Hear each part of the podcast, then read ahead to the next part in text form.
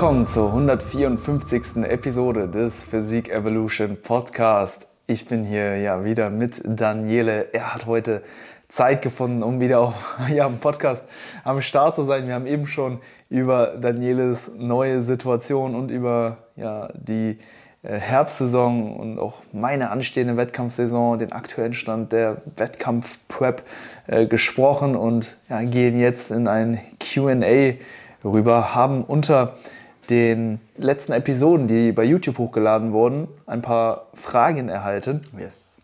Und äh, ja, da schauen wir mal, wie wir euch da weiterhelfen können. Erstmal nochmal Danke an alle, die äh, immer fleißig bei uns mal sich melden, nach, nach Fragen, Feedback fragen.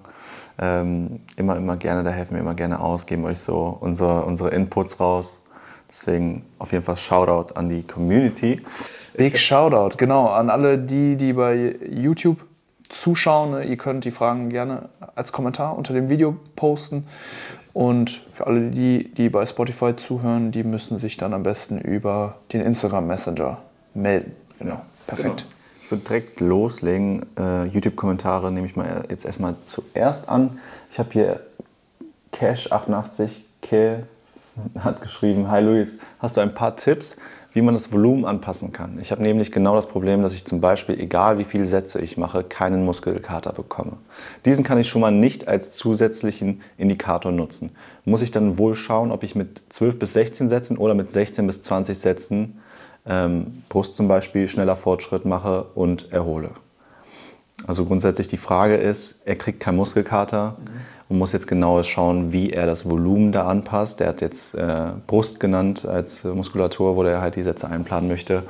Was würdest du ihm empfehlen, wie er da das Volumen anpassen kann? Cash. Cash, ne? Cash war sein Name, oder? Cash also 88? Ja. Cash 88. Ähm, Cashke, Cashke. Cashke. Erstmal finde ich es gut, dass du jetzt nicht sagst, okay, der Muskelkater ist das Ziel, sondern es ist lediglich ein Indikator. Mhm. Und wenn dieser wegfällt, dann ist das soweit nicht schlimm, weil das eigentlich dafür spricht, dass dein, deine Muskelpartien gut an den Trainingsreiz, den du derzeit setzt, eben angepasst sind. Also es ist kein neuartiger oder, oder extrem ähm, ähm, hoher Reiz für dich, sondern etwas, ja, was deine Muskulatur gut verträgt. Jetzt muss man natürlich schauen, ob die mechanische Spannung im gesamten Ausmaß eben ausreicht, um Anpassungen hervorzurufen. Und da ist dann natürlich die Entwicklung deiner Trainingsvariablen ein sehr, sehr wichtiger Faktor, weil am eigenen Leib wirst du es wahrscheinlich nur schwer erkennen können, ob der Muskel jetzt wächst. Demnach musst du eben über Krafttestungen die natürlich im normalen Trainingsalltag stattfinden können, eben feststellen, okay, ist der Muskel größer geworden und kann dementsprechend auch mehr äh, Spannung eben erzeugen, dementsprechend innerhalb eines Arbeitssatzes mehr Gewicht oder auch mehr Wiederholung bewegen oder auch ein bestimmtes Gewicht für eine bestimmte Wiederholungsanzahl kontrollierter, vielleicht mit einer ähm, etwas ähm, höheren Kadenz, also ähm, langsameren Wiederholungen vielleicht bewegen. Also da gibt es natürlich auch wiederum super viele äh, Faktoren, die jetzt eben in die Effektivität einer einzelnen Arbeitswiederholung und den entsprechenden Reiz dann eben auch mit reinspielen. Ähm, genau, aber in erster Linie da auf jeden Fall die ähm, Performance äh, betrachten und eben genau schauen, mit welchem Volumen du eben den besten Fortschritt über die Zeit erzielst. Hier ist natürlich auch wichtig, dass man hier möglichst klinische Bedingungen an den, an den Tag oder vielmehr den gesamten Mesozyklus legt. Äh, du brauchst hier eine gewisse Dauer, über die du das Ganze natürlich testest. Also eine Woche viel Volumen machen und eine Woche wenig Volumen machen. Am Ende weißt du nicht, was jetzt was hervorgerufen hat, sondern das Ganze muss halt wirklich ähm, über ja, am besten schon mehrere Mesozyklen eben stattfinden, um ähm, dann letztendlich feststellen zu können, was das Outcome eben war. Deswegen, das ist gar nicht so leicht. Ich würde dir aber grundsätzlich raten, das Volumen doch eher einfach mal niedriger anzusetzen und dafür alle anderen Faktoren, die äh, eben für die Stimulation der Muskulatur äh, relevant sind, eben nochmal zu überprüfen. Bedeutet, Stimmt die Übungsausführung? Kommt der Reiz genau da an, wo du ihn haben willst? Arbeitest du beim Brusttraining wirklich primär über die Brust oder vielleicht doch über den Trizep oder die Schulter? Das wäre das Erste, was ich prüfen würde. Dann stimmt die Intensität. Trainierst du nah genug ans Muskelversagen? Müssen alle motorischen Einheiten innerhalb der, der Muskelfasern rekrutiert werden.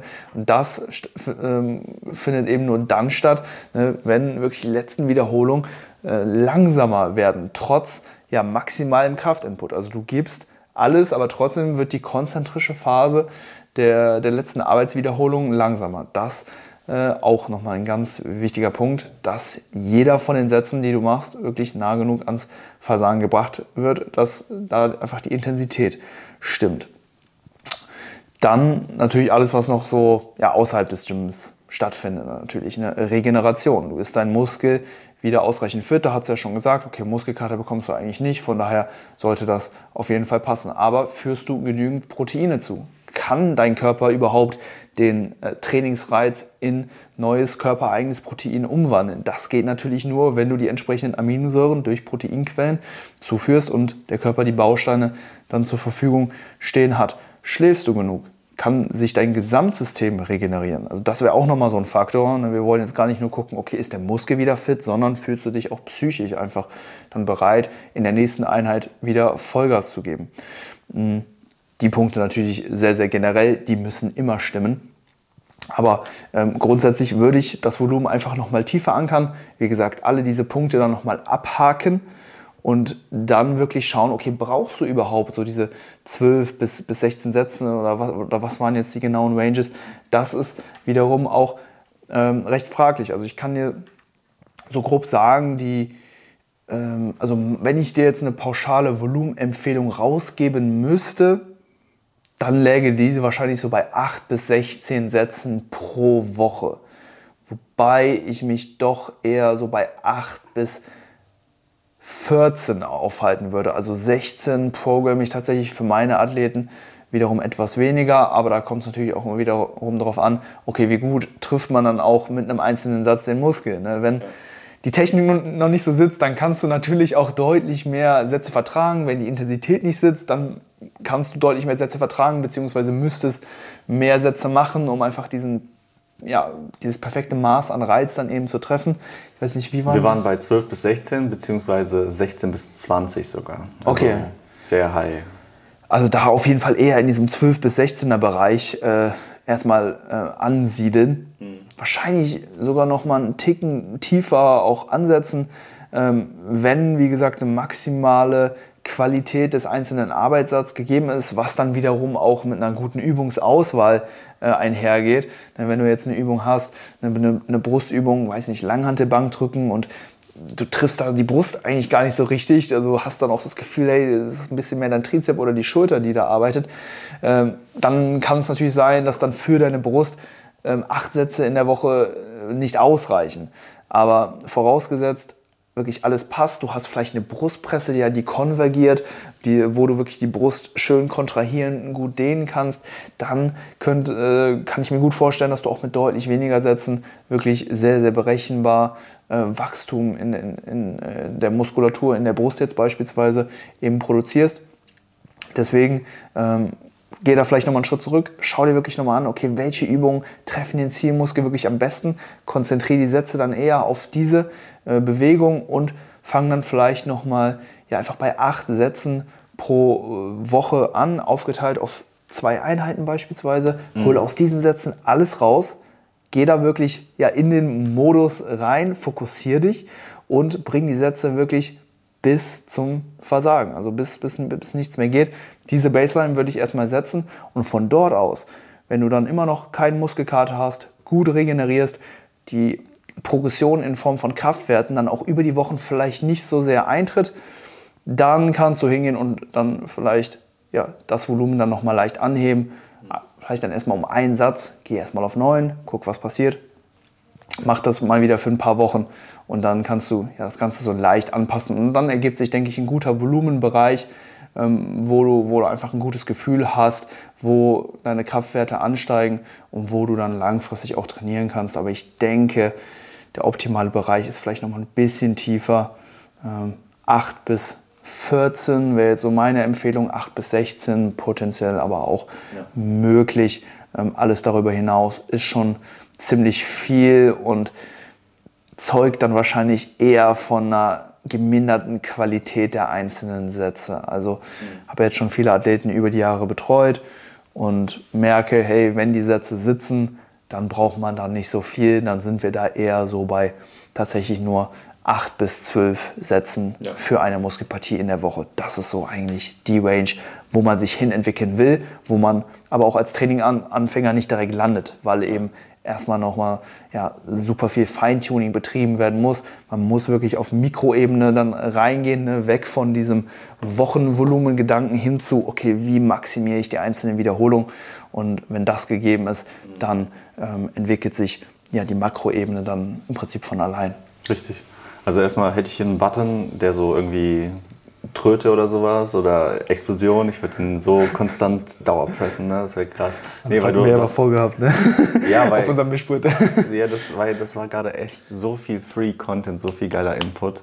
Ähm, ich denke, wenn die Leute da sich jetzt einfach in den, in den paar Minuten, wo du halt gesprochen hast, die Notizen machen, grundsätzlich hast du allgemein kurz erklärt, wie man Progression, wie man, wie man richtig Gains macht, ne? wie man da wirklich das meiste rausholt. Ne? Man schaut vielleicht aufs Wochenvolumen, aber grundsätzlich jede Rap muss zur Perfektion ausgemolken werden. Ne? Du willst wirklich every Raps, Rap counts.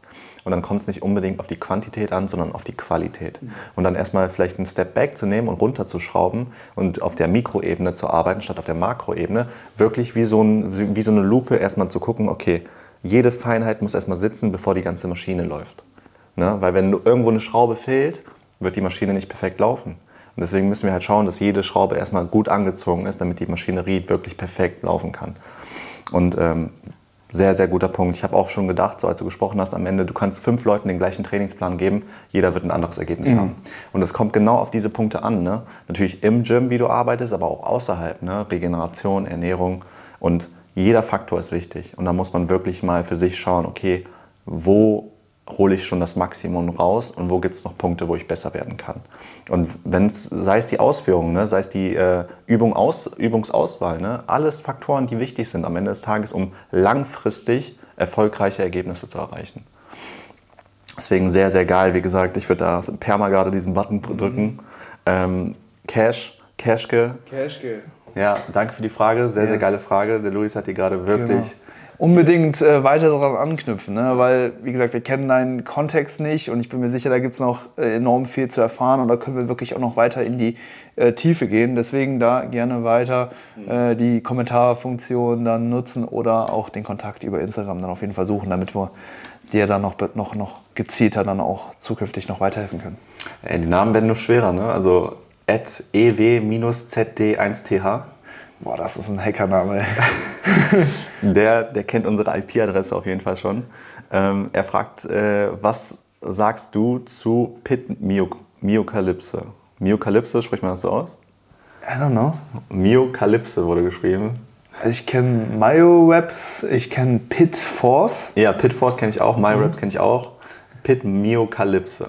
Okay, I don't know. Höre ich zum ersten Mal. Wir müssen es ein bisschen interpretieren. Okay. Schauen wir mal, was noch kommt. Wenn ich es richtig verstanden habe, mehrmals die Woche nur ein bis zwei Sets pro Einheit, nach Gefühl mit 50 bis 100 Wiederholungen, einfach nur aufpumpen. Mhm. Habe extrem viele Berichte von fortgeschrittenen Athleten, auch natural gelesen, die damit nach Jahrzehnten noch Erfolge hatten, was ja quasi unmöglich ist. Wow. Okay, ähm, das ist eigentlich jetzt genauso das. Äh Gegenstück zu der Frage eben. Ne? Eben haben wir vom etwas höheren Wiederholungsbereich gesprochen. Jetzt geht das Ganze wirklich in, die, äh, in, in, in den Low-Volume-Bereich. Ein bis zwei Sätze. Pro Einheit. Pro Einheit. Pro Einheit. Also wahrscheinlich pro Muskelgruppe. Pro da. Muskel, pro Einheit würde ich jetzt mal sagen. Ja, also. würde ich auch sagen. Ähm, nach Gefühl mit 50 bis 100 Wiederholungen einfach nur aufpumpen. Also 50 bis 100 Wiederholungen, das ist High-Web-Shit. Das, das, ist crazy. Das ist crazy. Also ich habe jetzt auch mal so Sätze angetestet, so bis 40 äh, Webs mhm. äh, vereinzelt. Äh, aber über 50 bin ich da so noch äh, nicht gegangen. Mhm. Ähm, ich denke, also hat ja gesagt, so Muskel zum Brennen bringen oder auf Pump äh, bringen. Mhm der äh, Mechanismus, der hinter so High-Rep-Sets auch im Bodybuilding eben liegt, ist äh, der, die Akkumulation von metabolischem Stress. Ja. Du willst Stoffwechselprodukte äh, anhäufen, ja, die ähm, dann letztendlich auch für eine Sauerstoffknappheit sorgen mhm. und dazu führen, dass Typ 2 Muskelfasern schneller rekrutiert werden müssen, weil Typ 1 Muskelfasern, die Slow-Twitch-Fasern, eher abhängig vom Sauerstoffgehalt eben sind. Und wenn der Sauerstoff dann schnell weg ist, so, dann müssen halt auch die großen motorischen Einheiten, ne, puncto Intensität, was wir eben auch hatten, dann schneller rekrutiert werden. Und die wollen wir auch haben, weil die haben im Vergleich zu den Slow-Twitch-Fasern, also die Typ 2-Fasern, Fast-Twitch-Fasern, haben mehr Wachstumspotenzial, Definitiv. sind größer, sind auch stärker, explosiver und die wollen wir beim Krafttraining in erster Linie erwischen. Deswegen müssen wir auch nah ans Muskelversagen trainieren, weil wenn das Gewicht äh, und der Anforderungsgrad zu gering ist, dann macht, macht alles, machen alles die Slow-Twitch-Fasern. Die sollen natürlich auch wachsen, aber da werdet ihr kein Ronnie Coleman, ne, wenn, wenn, wenn ihr nur diese eben trainiert. Deswegen ja. die Fast-Twitch-Fasern super wichtig und die kriegen wir halt eben auch über so zu, sogenannte ja, High-Rep-Sets oder Intensitätstechniken eben über die Akkumulation von Stoffwechselprodukten und der damit einhergehenden Sauerstoffknappheit. Ob man dafür jetzt 50 bis 100 Wiederholungen machen muss, das halte ich für fraglich. Wir haben so ein paar Untersuchungen von Bert Schönfeld, die halt sagen, okay, ist es relativ egal, in welchem Wiederholungsspektrum du dich bewegst, solange die Sätze nah genug ans Muskelversagen Richtig. gebracht werden. Aber das Ganze ist nur erforscht im Bereich so von, 50, äh, von 5 bis 30 Wiederholungen. Mhm. Alles, was darüber hinausgeht, ist noch ein bisschen unklar. Ähm, ich denke nicht, dass ein Satz mit 35 oder auch 40 Wiederholungen sofort ineffektiv ist oder kein Muskelwachstum mehr hervorruft, ganz, äh, auf, auf gar keinen Fall. Ob man jetzt das Ganze auf die Spitze treiben will mit Sätzen mit 50 bis 100 Wiederholungen, das halte ich dann wiederum eher für fraglich zum aktuellen Zeitpunkt. Ich würde mir da noch mehr Studien wünschen, aber ja, das Gewicht, was man dann bewegen muss, ist sehr, sehr gering. Das, das kann situationsweise ein Vorteil sein, wenn man mhm. eventuell verletzt ist oder Probleme mit passiven Strukturen eben auch hat. Ähm, und ja, da muss man dann halt einfach darauf, darauf abzielen, dass dieser metabolische Stress eben akkumuliert wird, der Muskel eben brennt und dann letztendlich auch die Typ 2 Fasern arbeiten. Aber das halte ich dann doch eher in dem Ausmaß für eine doch eher unpraktikablere und auch ja, letztendlich uneffektivere mhm. äh, Trainingsmethode als normale Straight Sets im ja. Bereich, sagen wir mal, 7 bis 15, 7 bis 20 wiederholen. Wie man das auch verstehen könnte, er sagt ja ein bis zwei Sets pro Einheit, pro Muskel, ne? da definieren wir das so ein bisschen Klar. selbst. Es kann ja auch sein, dass er meint, ähm, in den ein, zwei Sets bis insgesamt 50 bis 100 Reps, dass du das so ein bisschen verteilst. Vielleicht sind es dann 25 Reps oder vielleicht sind es 40 im ersten und dann nochmal 30 im zweiten. Dann liegen wir auch bei 70 Wiederholungen. Mhm. Vielleicht meinte der so in der Art. Also so ein bisschen in, in diese Myo-Reps rein. Mhm ja, es ist aber im Endeffekt dann doch ein sehr, sehr äh, Slow-Twitch orientierter Trainingsplan. Ja, ja. Mir fehlen da dann einfach die Sätze, die halt auch einfach primär dann einfach über eine hohe mechanische Last, die Fast-Twitch-Muskelfasern direkt ansprechen, also mhm. Sätze mit äh, einem höheren Loading, 7 Richtig. bis 15 Wiederholungen, ähm, wo dann auch einfach viel früher dann schon die Fast-Switch-Muskelfasern eben angesprochen ja. werden. Bei, bei, den, bei diesen High-Rep-Sets, da haben wir einfach einen sehr, sehr großen prozentualen Anteil der Wiederholung eben äh, Slow-Twitch ähm, dominant eben ausgelegt, mhm. ne, bis dann überhaupt erst diese, Sauerstoff, diese Sauerstoffknappheit eben entsteht und die Fast-Twitch-Fasern dann kommen. Also ähm, vielleicht vereinzelt für bestimmte Muskelpartien phasenweise einsetzbar. Sehr, sehr experimentell, aber definitiv nichts, was ich über Jahrzehnte ausschließlich so praktizieren würde für alle Muskelpartien, auf gar keinen Fall. Also was ich halt sehr mag so an so Konzepten und sowas, sind die Proven Concepts. Ne? Wenn, wenn Leute schon bewiesen haben, dass es funktioniert, das finde ich immer sehr gut, dann kann man sich an irgendwas festhalten. Ähm, da würde mir vielleicht so ein Testimonial fehlen. Ne? Jemand, der das wirklich macht seit Jahrzehnten und da vielleicht durch die Physik einfach auch schon zeigt, hey, ich mache das bei mir, ich sehe so aus, wie ich aussehe, irgendwo wirkt es. Mhm. Das wäre interessant zu sehen. Ähm, grundsätzlich, ich glaube, er wollte so unsere Meinung einfach dazu. Ich sehe das ähnlich wie Luis. Ähm, schwierig, da würde ich wie, wieder halt wie vorher bei der Frage dazu einfach tendieren, weniger ist mehr, Qualität hochhalten. Ähm, so Pump-Sets und so Myo-Raps bin ich Fan von, aber die macht man auch in einem anderen Kontext als der. Ja, also 50 bis 100 Wiederholungen ist schon arg. Ich persönlich kenne auch keinen, der so trainiert. Also ich habe noch von keinem Testimony gehört. Ja. Ähm, deswegen auch hier gerne nochmal in den Kommentaren nachhaken, da nochmal ja, das Ganze weiter ausführen. Auf jeden Fall ein sehr, sehr interessantes äh, Trainingskonzept. Mhm. Und da kann man sich gerne noch weiter den Kopf drüber zerbrechen. Macht yes, Spaß.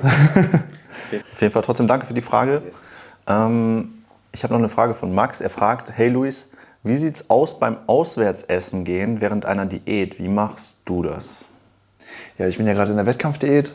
29 Wochen out vor der ersten Show und ja, ja ich gehe immer noch auswärts essen. Geil. Also, macht, macht auch Spaß. Mhm. Äh, jetzt gerade mit geringeren Kalorien bekommt jede einzelne Kalorie noch mal mehr an Wert. Also man schätzt das einfach noch mal mehr. Man freut sich auch wieder mehr aufs Essen. Ähm, Essen zuzubereiten, Essen einzukaufen, mhm. Essen zu essen macht einfach mehr Spaß, wenn man, wenn man weniger Kalorien zur Verfügung hat, wenn man weniger Körperfett hat, äh, wenn man einen höheren Food-Fokus hat, ganz klar. Und jetzt ja. gerade ist das so alles noch recht im Einklang. Food-Fokus ist natürlich jetzt ein bisschen erhöht, einfach durch die Kalorienknappheit, auch durch die Situation im Kopf. Ne, man weiß, ey, man hat jetzt noch 36 Wochen, ne, die man äh, weiter diäten muss. Von daher ähm, ne, weiß man auch, was für einen Pfad man ist und mhm. was für einen Stellenwert Essen auch noch bekommen wird. Mhm. Und dementsprechend freue ich mich jetzt auch auf bestimmte Mahlzeiten wieder deutlich mehr als im Vergleich der Offseason. Also da hatte ich eher schon Angst vor, vor, vor den ganzen Kalorien, die ich essen musste, um mein Ziel zu erreichen. Und jetzt gerade ist es eigentlich eine sehr, sehr angenehme Situation. Mit 2450 Kalorien mhm. komme ich auch noch gut zurecht. Wie sieht da so ein Tag aus? Also wenn du so weißt, ähm, ich denke, spontan ist es immer schwierig, auswärts zu essen. Ich denke, du müsstest da ein bisschen vorher planen. Oder wie, wie machst du das aktuell? Genau, also meistens ist es eh so, dass ich die größte Mahlzeit am Abend äh, eben habe mhm. und tagsüber überwiegend Proteine und Obst ein bisschen Gemüse auch esse, wenn ich die nicht sogar in der Abendmahlzeit dann eben mit drin habe. Ähm, ein paar Kohlenhydrate manchmal noch so rund ums Training. Ähm, nicht, nicht so viel, aber ähm, einfach ein bisschen was das ist eigentlich so der Tagesablauf. Also ähm, tagsüber habe ich jetzt eh nicht so eine richtig ausgiebige Mahlzeit. Ähm, es wird mal ein Powitch äh, gemacht, mal gibt es vorm Training ein paar Toast mit Marmelade und einem Eiweißshake. Äh, es gibt mal einen Proteinriegel oder dann eben auch während des Trainings eine, eine Ivonade, manchmal mit ein bisschen Maltodextrin ähm, für die Performance. Ansonsten ja, ist, es, ist der Tagesablauf ähm, in der ersten Tageshälfte bis abends hin sehr spartanisch. Mhm. Also da wird jetzt noch nicht groß geschlemmt, deswegen abends sind sowieso die Kalorien dann immer frei und dementsprechend kann ich abends ähm, ja, so eine gediegene Mahlzeit äh, immer essen.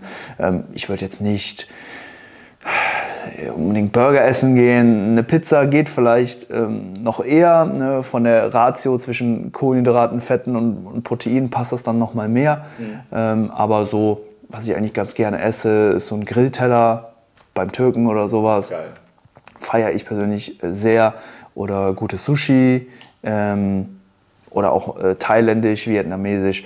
Also in der Küche, in, dem, in der Sparte lässt sich dann abends immer noch ein gutes äh, mir dann auch im Restaurant äh, auf jeden Fall einbauen in den Kalorienrahmen. Und wenn ich weiß, ey, es soll ein bisschen mehr sein, dann schaue ich natürlich, dass ich tagsüber dann nochmal etwas kürzer trete und äh, vor allem die Kohlenhydrate und Fette tagsüber noch weiter mhm. reduziere.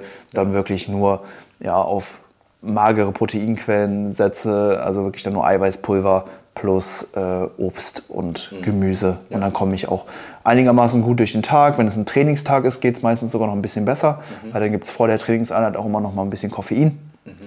Was dann wiederum auch den Appetit hemmt. Ich habe die ziemlich lange Trainingseinheit, wo ich in einem sehr, sehr sympathischen Zustand des Nervensystems unterwegs bin, also sehr auf Leistungsfähigkeit eben programmiert bin und ähm, eben gar nicht wirklich Hunger verspüren kann. Ne? Das kommt dann immer erst, wenn der Körper wieder in den Parasympathikus zurückfährt und das und diesen Zustand erfahre ich dann natürlich an Trainingstagen einfach eher weniger.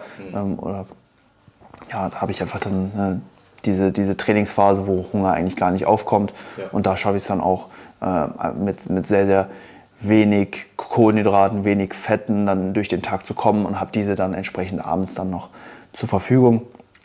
Zum Beispiel jetzt morgen geht es äh, mit meiner Mutter Sushi essen. Geil. Sie hatte Geburtstag und da lade ich sie ein. Da gibt es dann eine schöne Sushi-Platte. Das wird dann äh, ja, in die Kalorien mit eingetrackt und, mhm.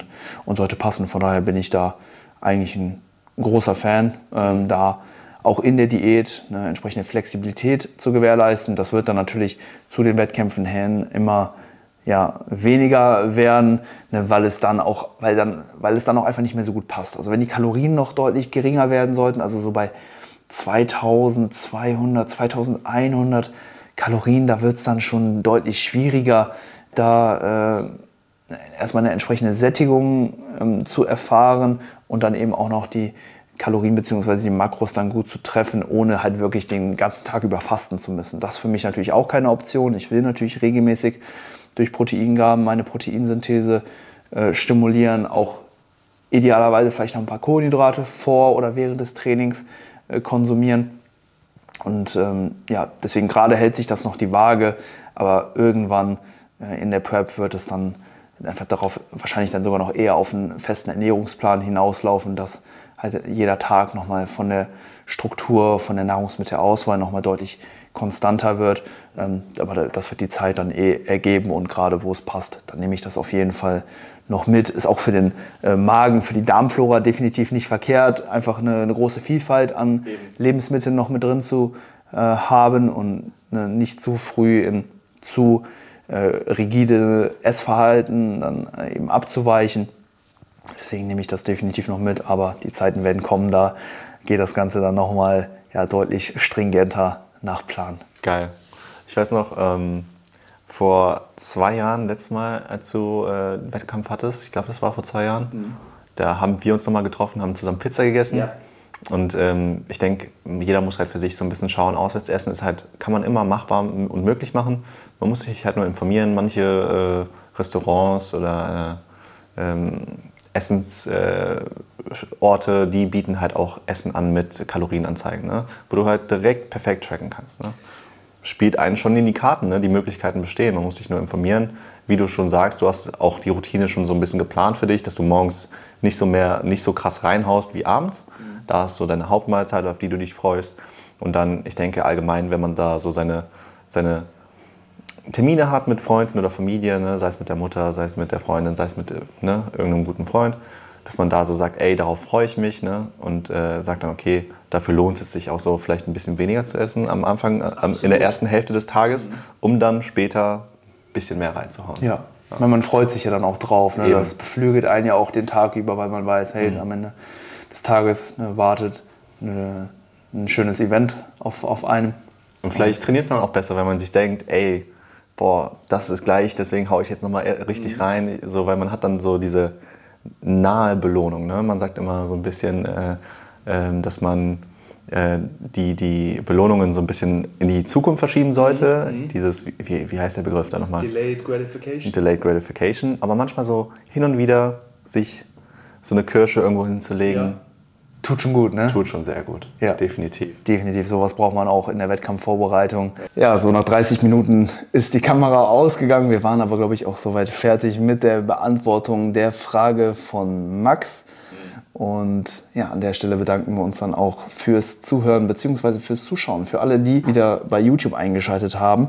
Und zum Ende jeder Episode packen wir noch einen Track auf unsere Playlist, die Physik Evolution Playlist auf Spotify. Daniele, was hast du für einen Track? Würde von Travis Scott aus seinem Utopia-Album God's Country nehmen. Nice. Ich nehme Balling von Vibe Chemistry. Geiler, geiler Track. Ähm, Genau, und an der Stelle natürlich noch der Plug von den Evo Sportsfuel Produkten, auf die ihr mit dem Code HYPER den Bestpreis, in der Regel 10%, ergattern könnt und damit natürlich auch den Podcast unterstützt. Also bei eurer nächsten Bestellung bei www.evosports.de gerne den Code HYPER nutzen und dann sehen bzw. hören wir uns in der nächsten Episode. Hoffentlich dann wieder mit Daniele. Hoffentlich haben wir ihn bald wieder hier auf dem Podcast am Start. Bis dahin, Leute, macht's gut. Ciao.